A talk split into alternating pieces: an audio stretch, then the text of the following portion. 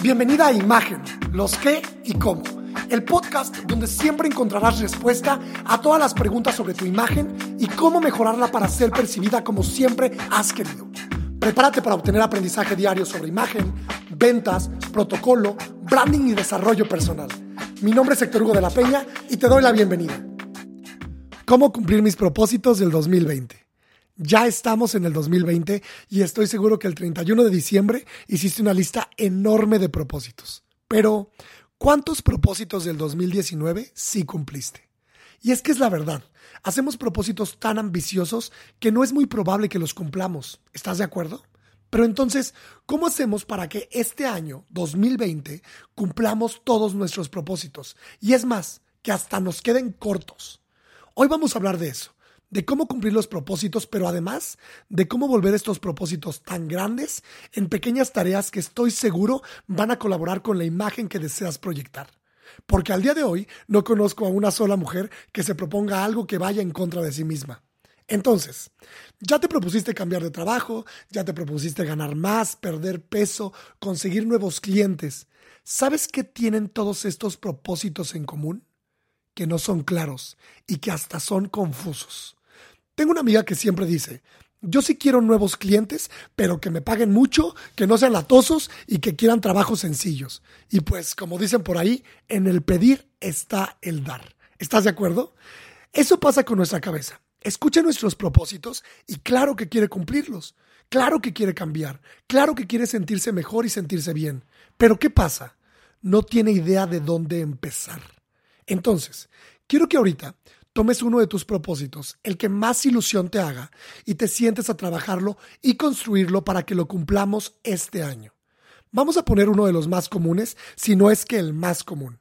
Este año voy a perder peso, y me uno a la lista de las personas que lo pusieron en sus propósitos. Este propósito ya dijimos que es muy amplio. ¿Cuánto quiero perder? Quiero perder un kilo, quiero perder 10 kilos, 100 kilos o inclusive quiero perder un gramo. ¿Estás de acuerdo que eso es perder peso? Entonces, quiero que apliquemos la teoría de los objetivos SMART. Nos dice que los objetivos deben ser inteligentes y se llaman objetivos SMART por las características que deben tener, es decir, nuestros propósitos deben ser específicos, medibles, alcanzables, relevantes y temporales. Y seguro ahorita te estás preguntando por qué SMART y esto es por sus siglas en inglés. ¿Ok? Entonces te voy a explicar uno por uno poniendo mi propósito de ejemplo. Acuérdate que un propósito es el lugar donde queremos llegar. La estrategia, lo que nos va a llevar ahí. Entonces dijimos que deben ser específicos. Es decir, debemos saber lo que queremos alcanzar claramente. Quiero perder peso, no es claro. ¿Estás de acuerdo?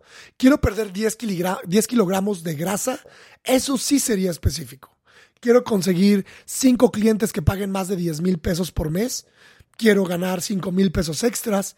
Ahí estamos cumpliendo ya la primera parte. Sabemos por lo que vamos. Y siempre pongo un ejemplo muy bobo, pero si yo me propongo perder 10 kilogramos y perdí 9.9 kilogramos, pues claramente no cumplí mi propósito. Es por eso que debemos de ser específicos con lo que queremos, aclarárnoslo primero a nosotros. El segundo dice que debe ser medible. Es decir, tiene que tener algún indicador para que podamos medirlo. Si yo me propuse perder 10 kilos de grasa, ¿cómo voy a saber que en verdad perdí eso en grasa y no en músculo o en agua? O si quiero conseguir 5 clientes que paguen más de tanto dinero al mes, ¿cómo voy a medirlo? Es decir, debemos saber que estamos llegando, ya lo rebasamos o nos quedamos abajo. Esto es para poder mejorar la estrategia. El tercero nos dice que tiene que ser alcanzable.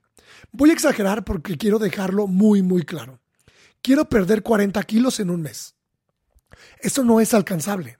O por ejemplo, una empresa que tiene un promedio de 10 clientes al mes y se pone como meta conseguir 500 clientes en el mes siguiente. Eso no es alcanzable.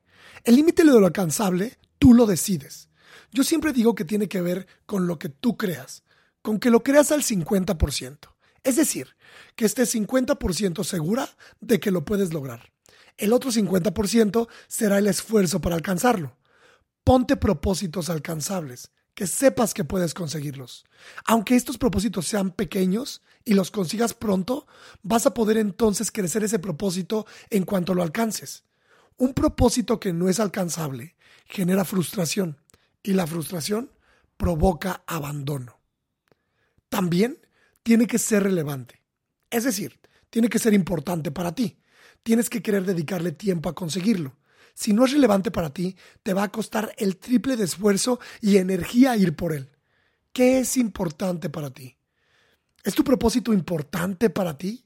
Y de verdad, solo tú tienes la respuesta. Y el último, temporal. Es decir, que tenga fecha de caducidad. Que sepas cuándo tienes que cumplirlo. Cuánto tiempo te vas a dar para alcanzarlo. Quiero bajar de peso en el 2020. Es tan amplio. ¿Podremos bajarlo solo en el último mes? Eso es lo que normalmente pasa, ¿no? Abandonamos el propósito durante el año y queremos cumplirlo justo antes de acabar el año.